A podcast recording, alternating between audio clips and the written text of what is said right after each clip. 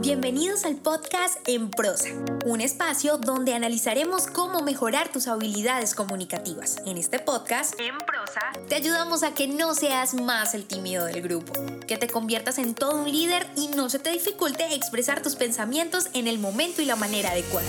Hemos seleccionado los mejores temas Tendremos entrevistas con personas que tienen experiencia en ello, donde analizaremos de manera muy sencilla, desmenuzaremos la información para que lo aprendas y practiques en cualquier área de tu vida.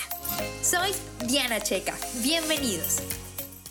Hola y bienvenidos a un nuevo episodio de En Prosa Podcast, el podcast en español donde aprendes a comunicarte mejor.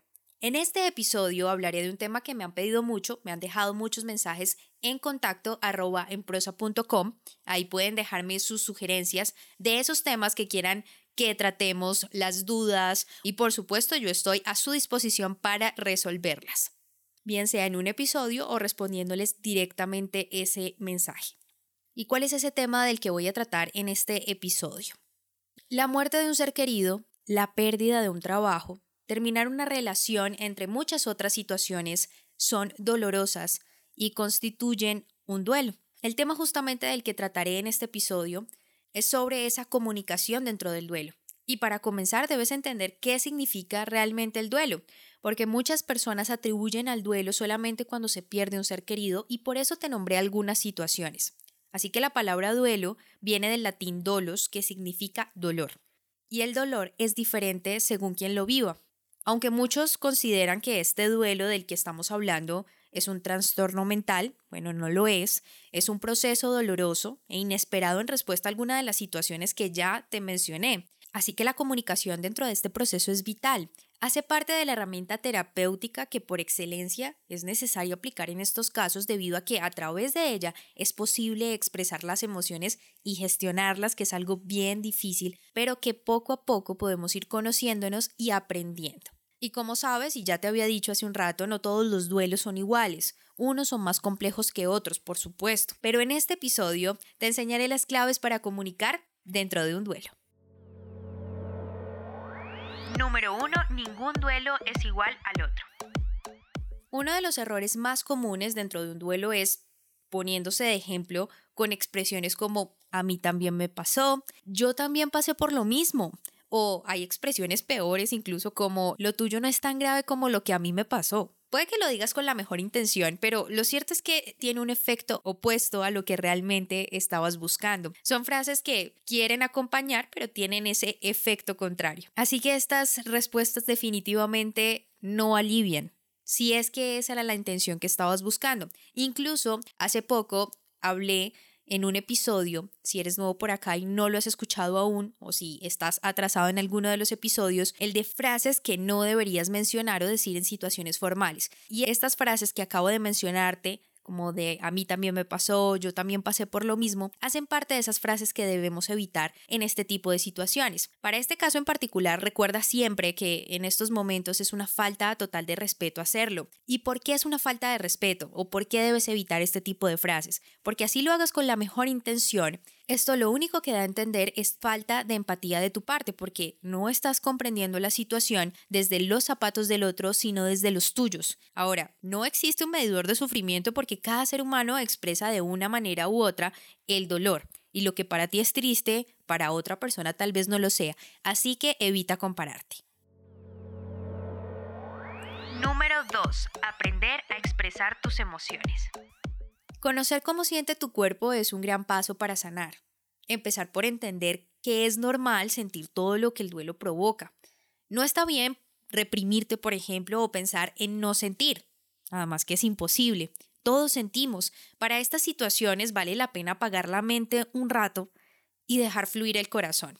Sin importar la situación que te haga experimentar el duelo, aprovecho para decirte que no pienses en hacerte el fuerte o de pronto usar esa clásica expresión de que eres un hombre y los hombres no lloran o quizás eres el hermano o la hermana mayor y acaba de morir tu padre o tu madre y sientes esa responsabilidad de llevar las riendas y de ser fuerte y por esa razón reprimes lo que sientes. Por eso mi invitación es, aunque sientas que estás cayendo en un hueco profundo que es normal, recuerda como dice la canción de Shakira, que después de la tormenta sale el sol. Y puede parecer un cliché, pero es cierto. Recuérdalo siempre y tenlo presente porque por si no lo sabías, los sentimientos complementarios a la tristeza son la alegría, la ilusión, la esperanza. Incluso existe una película que lo explica muy bien, que se llama Intensamente, es una película de Disney Pixar, donde la conclusión dentro de esa película es que si bien la tristeza, la alegría, todas las emociones que hacen parte de nuestro sistema emocional son importantes y son complementarias y que los mejores momentos vienen después de momentos tristes incluso, que la tristeza y la alegría van de la mano, así que te la recomiendo para que entiendas muy bien de lo que estoy hablando.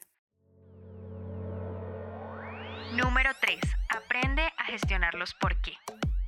Si afrontas un duelo y debes dar la noticia de la muerte de alguien, o acompañar a alguien en esa separación, en una ruptura amorosa o cualquier situación que provoque un duelo, suelen surgir preguntas por parte de la persona que estás acompañando en ese duelo de por qué a mí, por qué me pasan estas cosas, por qué se murió, y todas aquellas preguntas que pueden surgir ante la negación, que es la primera fase de cualquier duelo. La recomendación principal es que tengas paciencia y actúes, por supuesto, respondiendo a esos problemas o esos porqués, dándole a la persona una respuesta en donde ella misma no se atribuya la culpa. Lo siguiente será aclararle todas esas dudas. Recuerda, cuando éramos pequeños y preguntábamos por qué, el porqué de todo, cuando estábamos descubriendo el mundo, y tu mamá tu papá tenían toda la paciencia del mundo para explicarte el porqué de absolutamente todo, es exactamente la misma situación. En la mayoría de los casos las personas se atribuyen la culpa de lo sucedido y lo hacen como resultado de pensar en situaciones no tan favorables, por ejemplo, de esa ruptura con su pareja, de conflictos, discusiones que hayan tenido y esa concluyen es la razón por la cual está sucediendo en ese momento ese duelo.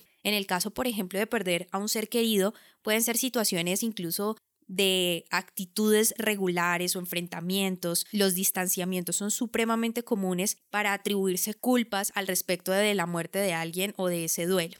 Y de igual manera con todas las situaciones, como perder un trabajo de muchísimos años, donde la persona puede llegar incluso a sentirse culpable por llegar tarde. Razón por la que si eres tú el que pasa por este momento, deja de lado las culpas que pueden llegar a ser insoportables no te sientas culpable. Y en el caso de que seas el encargado o la encargada de acompañar este duelo, aclara todas estas situaciones que realmente están siendo confusas para aquellos a los que pasan por esta situación. Así que llénate de paciencia y responde los por qué que sean necesarios. Número 4. Apoyo. En un caso de duelo como los que ya he mencionado, es común que las personas se sientan desprotegidas razón por la que es necesario expresarle un acompañamiento de tu parte, hacerle sentir que no está solo o no está sola esa persona. Claro, aquí es importante saber en qué momento y a quién se lo dices. En el caso de un duelo es importante que sea un familiar, el de mayor confianza quien lo haga. Evitar entonces si eres tú el amigo o el mejor amigo, no importa, decir este tipo de apreciaciones en el primer contacto con la persona que pasa por la pérdida de un ser querido. Si por el contrario, entonces si eres el amigo de alguien quien se abre contigo justamente ante su separación, su ruptura amorosa, es importante entonces que expreses ese apoyo y la persona se sienta protegida de tu parte. La idea es que sepas qué lugar del duelo ocupas, porque no es regla lo que estoy diciendo, simplemente es para que contextualices en qué momento está bien expresar ese apoyo en un primer contacto del duelo. Simplemente se trata de sentido común y no invadas el espacio de la persona que está atravesando esta difícil situación. La comunicación dentro de un proceso de duelo es una gran aliada. No se puede evitar, no se debe callar. Aunque escuchar hace parte del proceso comunicativo, aquí se trata del efecto de justa medida, de saber cuándo escuchar, cuándo callar y apoyar en cada proceso que, como sabrás, es diferente para cada ser humano. Situaciones como el duelo jamás deben alejarse del acto comunicativo, reitero y espero que cada uno de estos consejos los apliquen la próxima vez que les pase o sepan que alguien pasa por esta situación. Hoy más que nunca debemos ser empáticos, así que gracias por quedarse hasta el final.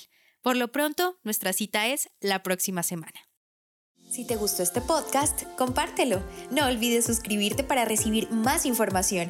www.enprosa.com y síguenos en Facebook, Instagram, Twitter y YouTube, arroba en prosa podcast, arroba en prosa podcast, para que te enteres de nuestras novedades y nuevos programas.